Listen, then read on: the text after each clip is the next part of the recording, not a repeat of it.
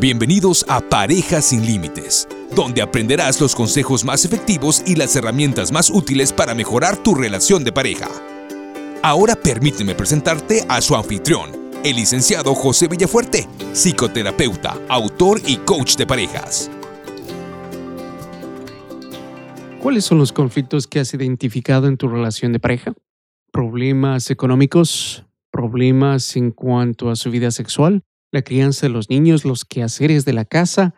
¿Los suegros que son unos metiches? Y en fin, podría seguir mencionando un sinnúmero de problemas que identifican las parejas. Sin embargo, en este episodio número 90 te comparto lo que fue una entrevista, la cual me hizo el anfitrión del podcast Triunfando en Parejas. Su nombre es Ronald C., a quien le doy las gracias por esa invitación y ahora quiero proceder a invitarte a escuchar todo este episodio donde te sorprenderás al escuchar de que solamente existen dos conflictos en las parejas, los más comunes. Y también te quiero extender la invitación a que escuches todo el episodio porque al final estaré entregándote algo que es completamente gratis y que será muy beneficioso para tu relación de pareja. Así que nos vamos con lo que fue la grabación con mi amigo Ronald Cia, el anfitrión de Triunfando en Parejas, y el tema de los conflictos más comunes de pareja.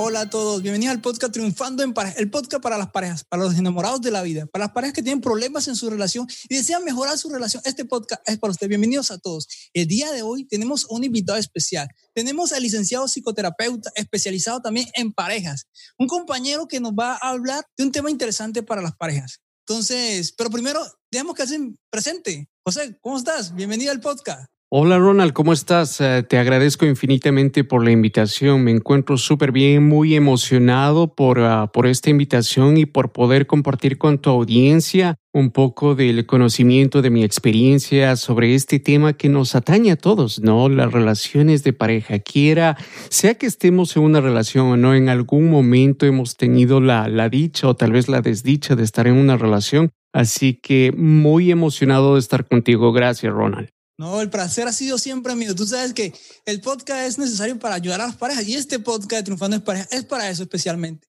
Entonces, José, nos hablamos anteriormente que teníamos un tema especial. Estuvimos hablando nosotros detrás de cámara, detrás de micrófono, que íbamos a hablar con las personas de un tema que posiblemente les pueda ayudar en su relación, un tema que que necesitan conocer. Bueno, sí, mira, el tema que habíamos propuesto es hablar de los conflictos de pareja, ¿no? Y antes de empezar con el tema, me gustaría presentarme a tu audiencia brevemente. Mi nombre es José Fuerte, soy licenciado psicoterapeuta, autor y coach de parejas he estado trabajando en este campo de la salud mental por 15 años. Los últimos años de mi carrera, digamos los últimos 5 o 6 años, lo he venido dedicando particularmente a las parejas. Cuento con un consultorio de psicoterapia terapia acá en el estado de Connecticut, que está localizado en la costa este de los Estados Unidos. Somos un grupo de psicoterapeutas, estamos operando ya por cinco años. Mi especialidad ahí es de trabajar con parejas, así que a eso es lo que me dedico. Me dedico a esta profesión a tiempo completo. Y sí, el tema que habíamos propuesto antes de empezar con esta grabación, mi querido Ronald, es sobre los conflictos de pareja. ¿Qué te parece? Interesante tema, muy interesante. Y es necesario abordar ese tema en estos momentos y ahorita que esta, esta calamidad que tenemos, este problema, hay muchas parejas que viven juntos, conviven en el mismo hogar y puede ser una bomba si no se sabe controlar. Sí, absolutamente. Es lamentable lo que está pasando con el coronavirus y estamos, nos guste o no, y condicionados a tener que estar en la casa, ¿no? Con nuestros familiares, con nuestras parejas y muchas de ellas tienen problemas serios, tienen conflictos serios y por eso se nos ocurrió hacer este episodio, grabar este episodio con este tema en particular. Y mira, quiero empezar con esta premisa que es un, una expresión usada muy comúnmente por un psicólogo muy reconocido acá en los Estados Unidos. Y la premisa dice así, al escoger una pareja a largo plazo, inevitablemente estarás eligiendo una serie particular de problemas irresueltos con los que tendrás que lidiar por los próximos 10, 20 o 50 años. Esta frase la usa comúnmente el doctor Daniel Weil. ¿Qué te parece esa frase, Ronald? Wow, bastante bastante imponente, ¿no? Y da mucho que decir. Y es la realidad. Es, si estamos pensando en una relación de pareja, hay mucho, mucho que decir en cuanto a la felicidad que nos trae, en cuanto a la dicha que nos trae, en cuanto al gozo que nos trae la relación de pareja, tu pareja, tu esposo, tu esposa. Pero algo que es completamente inevitable y que es una realidad es de que nos guste o no nos guste, siempre van a haber conflictos en la relación. Es algo inevitable, tal y como lo dice la frase. Sí, es cierto, siempre van a haber conflictos. Gustenos o no, siempre hay conflictos. Porque los platos están sin lavar, por eso hay conflictos. Porque ya es tarde, a la casa, por eso hay conflictos, por todo puede haber conflictos en, en el hogar y en la relación de pareja mucho más. Exactamente. Y mira, la pareja, las parejas por lo general identifican los problemas como lo que acabas de mencionar, los platos sucios, la impuntualidad, problemas de finanzas, problemas de sexualidad, problemas con familiares, eh, um, políticos, amistades. I mean, es un sinnúmero de cosas que se pueden dar en, en parejas. Pero dentro del campo psicológico, si se quiere, nosotros lo hemos clasificado en dos, muy, muy concretos. Sí, lo hemos clasificado como problemas simples y como problemas perpetuos. Solamente dos clasificaciones tenemos ahí. Ahora, si te estás preguntando qué son los problemas simples, los problemas simples se centran solamente en el conflicto presente, es decir, que no existe ninguna historia atada a este tipo de problemas. Es algo que se da de vez en cuando, es algo que no sucede históricamente en la relación a través de los años. Sí, esa es la primera cosa que hay que tomar en cuenta. La segunda es que los sentimientos que se generan como resultado de esos problemas son de menor intensidad, es decir, que no va a haber sentimientos o emociones, por ejemplo, de rabia, de rencor, de desprecio o menosprecio hacia tu pareja. El tercero es que por lo general se dan en el comienzo de la relación. Entonces, si hablamos de una relación de pareja que ha estado por cinco años, siete años o más de ese tiempo, por lo general ya no cuentan con estos problemas simples. Ellos cuentan con lo que se llaman problemas perpetuos. Esa es la segunda parte, la segunda clasificación de cómo nosotros vemos los conflictos de pareja. Lo que has dicho ha quedado muy claro, ¿no? La diferencia entre los dos, los conceptos. Sigamos escuchando. ¿Qué más nos podemos puedes decir sobre estos conflictos en la, en la misma relación de pareja? Antes de pasar a los conflictos perpetuos, y simplemente quiero acotar que hablando de los conflictos simples, como su nombre lo indica, por lo general las parejas pueden hallar las soluciones fáciles. Nuevamente, ¿por qué? Porque suceden en un principio de la relación, porque las emociones que generan no son tan intensas y por lo que esto tiene mucho sentido. Si es que suceden en un principio de la relación, en ese principio es cuando más enamorados nos encontramos. ¿Tiene o no tiene sentido esto, Rona? Tiene toda la razón, toda la razón tienes. Hay cosas que son simples y se pueden, se pueden resolver fácilmente, pero a veces uno cae en el error de, de no mirar las cosas y resolverlas pronto, sino dejar que pase, pase el tiempo, se posterga la solución. Exacto. Y a medida que pasan los años, a medida de que va transcurriendo el tiempo y que vamos conociendo más a nuestra pareja es cuando se van dando esos conflictos perpetuos. Ahora, si te preguntas qué son los conflictos perpetuos, los conflictos perpetuos se dan y los podemos ver por una serie de señales, si se quiere. El primero son sentimientos adversos o sentimientos negativos, como queramos llamarle. Aquí estamos hablando de sentimientos o emociones de rechazo, dolor, rabia, decepción, desasosiego, desesperanza. Todos esos sentimientos se generan a raíz o como resultado de esos problemas perpetuos. Una de las características típicas de los problemas perpetuos es que son irresolubles. ¿Qué significa eso? Que no hay una solución. Cada vez que estos problemas se van dando, la pareja siente que no hayan solución. Por lo tanto, se van a sentir estancados en la relación, se sienten que no pueden no pueden salir de ese hoyo, no pueden salir de ese lodo, ¿sí? Y al sentirse de esa forma, lo que pasa con la pareja es que se empieza a distanciar. Esas son las características de los problemas perpetuos. Otra de las cosas con los problemas perpetuos, Ronald, te cuento que de 10 parejas que veo en mi consultorio, por lo menos 9 de ellas se presentan con problemas perpetuos. Aparte de eso, las investigaciones muestran que el 69% de las parejas tienen problemas perpetuos. Una de las cosas muy interesantes con los problemas perpetuos es que una vez que estos problemas se hacen presentes en la relación de pareja, lo que puede darse como resultado es el divorcio o la separación. Wow, eso es muy fuerte. ¿Por qué? Porque uno no presta atención a lo que, a lo que está sucediendo en la relación.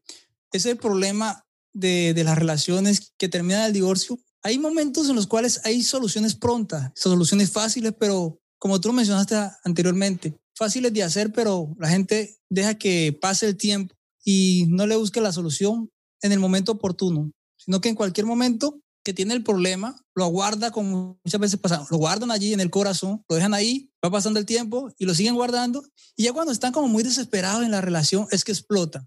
Y es que llega el momento de que la separación. Entonces yo creo que también tiene mucho que ver eh, la comunicación, ¿no? Cuando no hay comunicación en la relación, eso puede llegar a empeorar día tras día. Exactamente, la comunicación es uno de los factores primordiales en la relación de pareja. Y lo que vemos eh, lamentablemente, Ronald, es de que cuando hablamos de comunicación, no sabemos comunicarnos con nuestras parejas. ¿Por qué? Este es un problema crónico que no solamente viene a nivel de pareja, sino que es un problema a nivel social, a nivel cultural. Porque si piensas en tu propia relación, en mi relación y en la relación de casi todo el mundo, te puedo decir de que el ejemplo que hemos tomado de cómo ah, relacionarnos en pareja es de quién? ¿Nuestros padres? Exactamente, de nuestros padres. Y la gran mayoría de personas vienen de, de hogares de matrimonios de padres que por lo general no sabían comunicarse, que por lo general posiblemente terminaron en divorcio, terminaron en separación, también tuvieron conflictos y esos mismos conflictos perpetuos fueron los que le llevaron a esa separación, a ese divorcio. Por lo tanto, la escuela que nosotros tenemos, la enseñanza que nosotros tenemos de nuestros padres, es una comunicación disfuncional, si se quiere o una comunicación pobre en pareja. Por lo tanto, no sabemos comunicarnos. Otro de los problemas que se presentan a nivel cultural, a nivel social, inclusive a nivel académico, es de que en las escuelas no nos enseñan esto, no nos enseñan absolutamente nada en cuanto a lo que es la inteligencia emocional, a lo que es la inteligencia social. Entonces, ¿cómo podemos esperar comunicarnos con nuestras parejas? Eso es exactamente lo que les digo a las parejas que veo en mi consultorio. ¿Cómo pueden culparse el uno al otro cuando nadie les enseñó a comunicarse en pareja?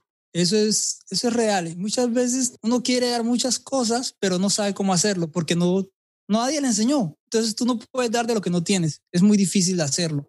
Eso es un proceso en el cual tú aprendes a dar y así mismo vas a aprender a recibir, pero es como un proceso. Absolutamente es un proceso para el cual uno tiene que estar dispuesto a buscar la ayuda profesional. Sí, porque por uno mismo uno no va a llegar a comunicarse efectivamente con la pareja, uno no va a llegar a expresar lo que uno está sintiendo y lo que uno necesita de la pareja. Eso solamente viene con la ayuda profesional, eso solamente viene con la educación de la persona o con la autoeducación de la persona. Caso contrario, lo que sucede, Ronald, es que las parejas se quedan estancadas en esas relaciones. Y hoy por hoy vemos un alto promedio de divorcios. Tú y yo estamos aquí en los Estados Unidos, hablemos de los Estados Unidos. El promedio de divorcio de los Estados Unidos es del 50 al 60% en aquellos matrimonios que se casan por primera vez de esas personas que se divorcian y que deciden casarse otra vez, el promedio de divorcio para ellos es el 70%, es decir, que aumenta un 10%. Y de esos segundos matrimonios que terminan en divorcio, el promedio de divorcio, si es que deciden casarse una tercera vez,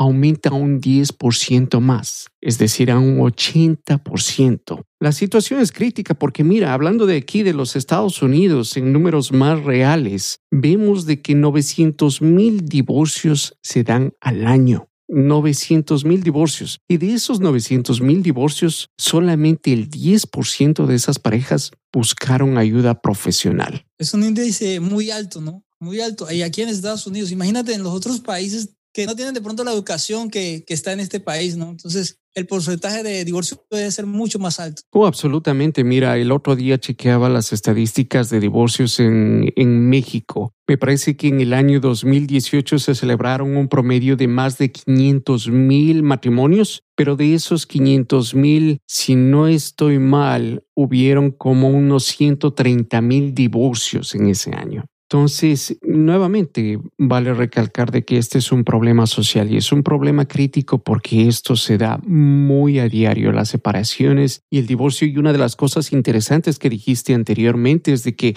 muchas de las veces las parejas esperan a lo peor para hacer algo y dejan pasar años. Sí, otra de las estadísticas es de que las parejas esperan un promedio de 5 a 7 años para buscar ayuda. Y muchas de las veces cuando ya no hay nada que hacer. Exactamente. Eso es real, José. Como muchas veces la gente dice y las parejas dicen, no, pues si no, nuestro matrimonio dura dos años porque vamos a vivir, uff, vamos a estar diez años juntos y aguantamos cinco años, podemos aguantar el resto.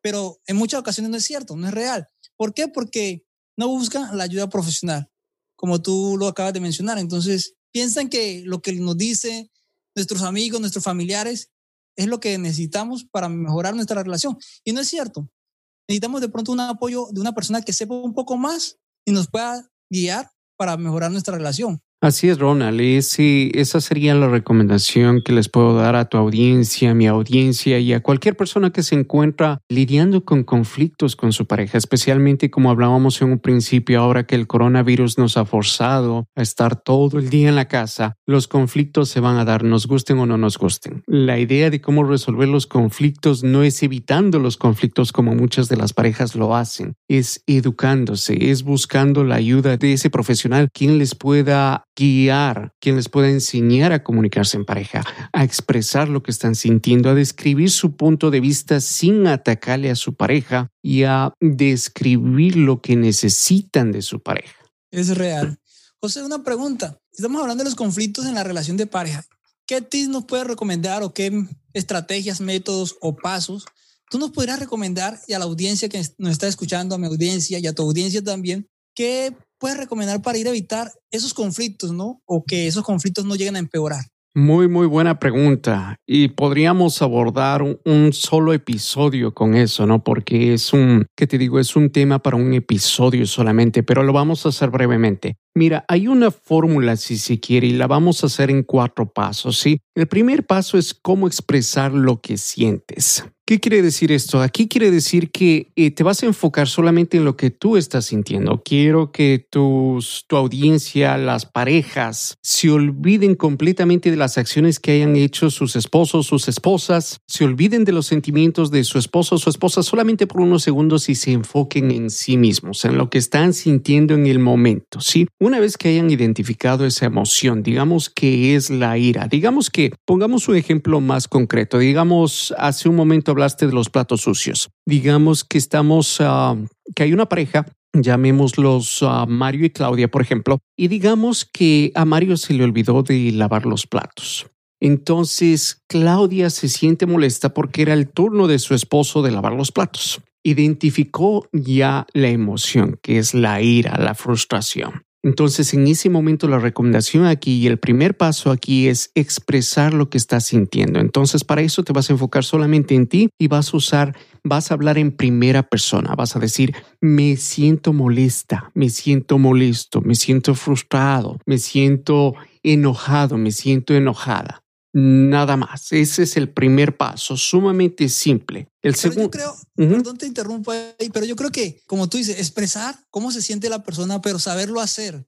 Porque hay personas que expresan y lo hacen explotando, o sea, no se saben cómo controlar. Oh, sí, sí. esas personas deberían de, de tener eso en cuenta. Tienes toda la razón. En ese punto, una vez que uno se haya analizado lo que uno está sintiendo, si es que digamos que Nuevamente, retomemos el ejemplo. Si es que la ira es la emoción que se ha identificado, podemos inclusive ponerla bajo una, que te digo, bajo una medida del 0 al 10, donde el 10 la persona tiene tantas iras que está a punto de coger una escoba y partirle la escoba en la cabeza. Sí, eso sería el extremo. Y 0 obviamente es absolutamente nada. Entonces, digamos que Claudia se siente con ira, se está frustrada, pero esa frustración solamente llega hasta un 5 lo que significa que aún puede comunicarse, que aún está en la capacidad racional y lógica para poder llevar una conversación, para poder entablar una conversación con su esposo. Caso contrario, digamos que la ira de ella está en un 8, en un 9, estoy completamente de acuerdo contigo. Va a ser una explosión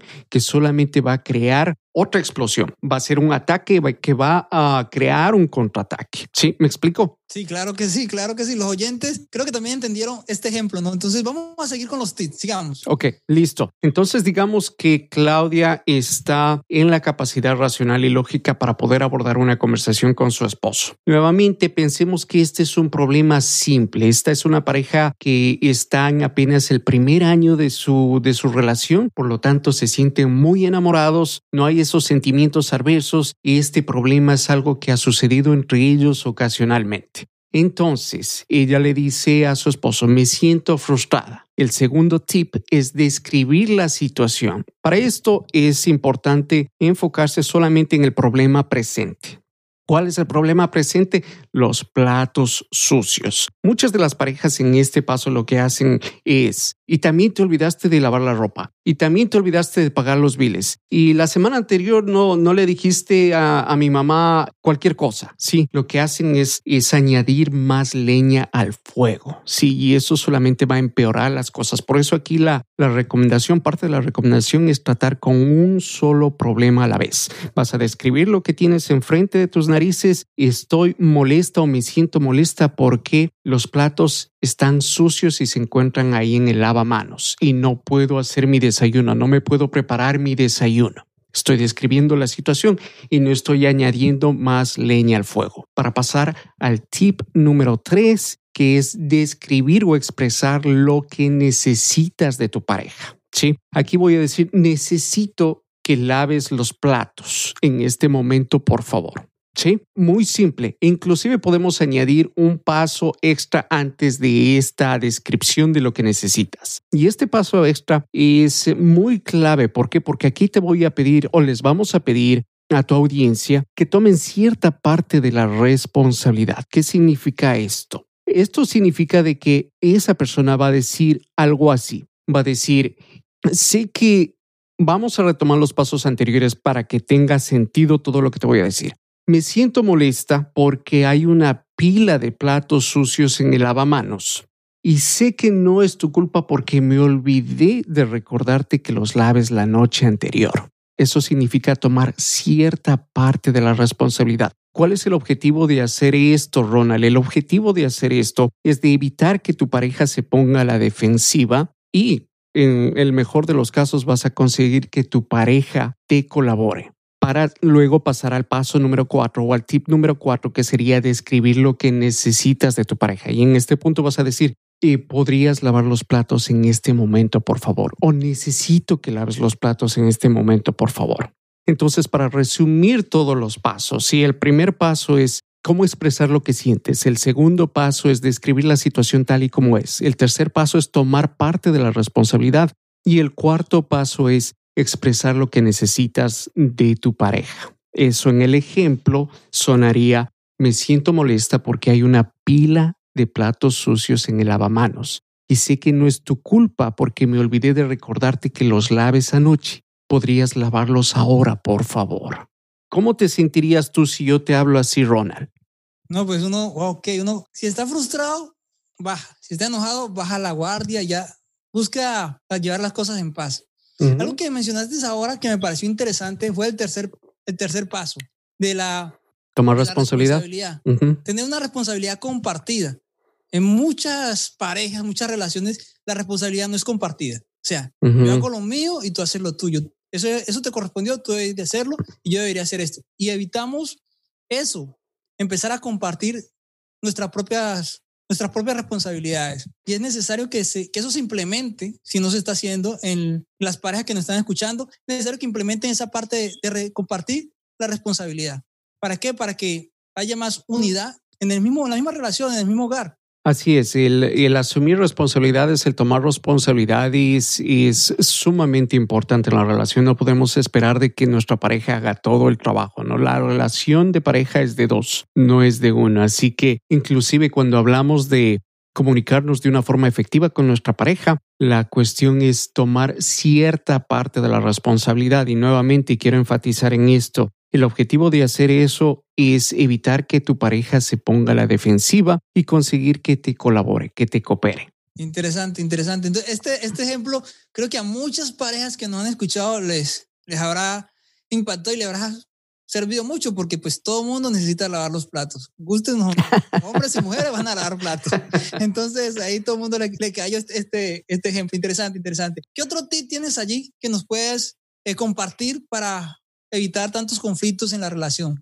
Bueno, mira, el otro tip uh, que tengo y con eso podríamos eh, concluir la grabación de hoy es eh, lo que hablaste anteriormente. Sí, hay muchas las veces que las parejas debido a la frustración, debido a la ira, debido a la rabia que pueden sentir. Y obviamente esto viene como resultado de verse frente a frente, cara a cara con problemas perpetuos que han pasado históricamente en la relación, que cuando se dan sienten que no hay soluciones, se sienten distanciados, se sienten estancados en la relación. Por lo tanto, las emociones van a estar a un alto nivel, van a ser de un 8, van a ser de un 9 y espero que no sean de un 10, no nadie quiere recibir un escobazo en la cabeza. Y bueno, pero ese tipo de emociones se dan, si son inevitables y quiero recalcar que el 69% de parejas tiene problemas perpetuos. Entonces, cuando la persona identifique la emoción, que en este caso puede ser la ira, puede ser la rabia, que está a un nivel de un 8, a nivel de un 9, en ese caso lo recomendable, Ronald, es que esa persona tome un receso, un receso de 15 minutos, de 20 minutos, de una hora, de dos horas, del tiempo que sea necesario para alejarse de la situación. En ese tiempo, la persona no debe hablar con su pareja. En ese tiempo, la persona no debe tomarse ese, ese periodo de tiempo para estar pensando, ah, se me olvidó de decirle esto, cuando regrese a la casa le voy a decir esto, le voy a reclamar de eso. No, ese periodo de tiempo es especial y esencial para que la persona se distraiga del problema. Así que si a la persona le gusta ir al gimnasio, que vaya al gimnasio. Si la persona va a trabajar, que vaya a trabajar. Si la persona le gusta, digamos, jugar videojuegos, que juegue videojuegos, que vea la novela, que haga lo que sea que le sirva para distraerse. De esa manera, la emoción que estaba a un 8 se espera que se reduzca, digamos, a un 5, a un 4. Cuando la persona ya esté más calmada, entonces puede regresar y retomar la conversación con su cónyuge. Ok, José, muchísimas gracias por, los tips que nos has dado. Muchas personas ahora, eh, estos tips yo creo que los van a aprovechar al máximo y los problemas que tienen van a buscar cómo, cómo encontrar una solución gracias a, a los consejos que nos has comentado, a lo que hemos visto el día de hoy. Bueno, a toda la audiencia que nos está escuchando, hoy día estuvimos hablando con José Villafuerte, licenciado en psicoterapeuta, especialista también en relaciones de pareja. Entonces, muchas gracias José por estar aquí, por haber asistido a nuestro programa, por estar de invitado al programa de Triunfando en Pareja. Bienvenido José. José, muchas de las personas que nos están escuchando preguntarán, bueno, ¿dónde te puedo contactar? ¿Dónde te puedo localizar? ¿Dónde te pueden ubicar. Danos información, por favor, que la gente te ubique y también sepa que también tiene un podcast. Les recomiendo también el podcast de José. Interesantísimo a todas las parejas. Gracias, Ronald. Te agradezco infinitamente. Sí, y toda la audiencia, todas las personas que me escuchan me pueden contactar, me pueden encontrar en mi página web parejasinlímites.com. Y es más, si me lo permite, Ronald, me gustaría ofrecerle algo a tu, a tu audiencia he publicado una guía, un libro, se llama Comunicación de Parejas sin Límites, el cual se lo, se lo puede encontrar en Amazon. Está en formato de Kindle y en formato de audiolibro. Así que a todas las personas que estén interesadas en el audiolibro, nuevamente lo pueden encontrar en Amazon, vamos a estar ofreciendo un audiolibro completamente gratis a tu audiencia y solamente lo único que tienen que hacer es escribirnos tanto a ti como a mí. Eh, mi correo electrónico es josevillafuerte arroba parejasinlímites.com. ¿Cuál es tu correo electrónico, Ronald? Mi correo electrónico es triunfandoenparejas.com. Pero no tanto el mío, no tranquilo, no te preocupes, mi audiencia ya conoce un poco más. Lo que sí quisiera es decirle a la audiencia que los que están interesados completamente en adquirir este audiolibro lo pueden hacer. Entonces solamente viene el correo en la comuníquense con José Villafuerte. Mira, de todas maneras voy a poner voy a poner las notas de voy a poner en las notas de este episodio mi correo electrónico tanto como el tuyo. Las personas que estén interesadas en adquirir este audiolibro simplemente tienen que escribirnos al correo de los dos y la palabra clave para obtener este audiolibro es sí quiero el audiolibro. Eso es lo único que tienen que escribirnos y yo les haré llegar un código donde ustedes pueden adquirir el libro completamente gratis. Ok, entonces ya saben, todos los que quieran este audiolibro completamente gratis, solamente deben de escribir el correo si quiero y lo tendrán completamente gratis. Entonces, anímense pronto y bueno, José, ¿qué más quieres terminar para ir terminando ya la, grabación? Muchas personas mínimo están encantadas contigo, pero bueno, todo lo bueno no puede durar siempre.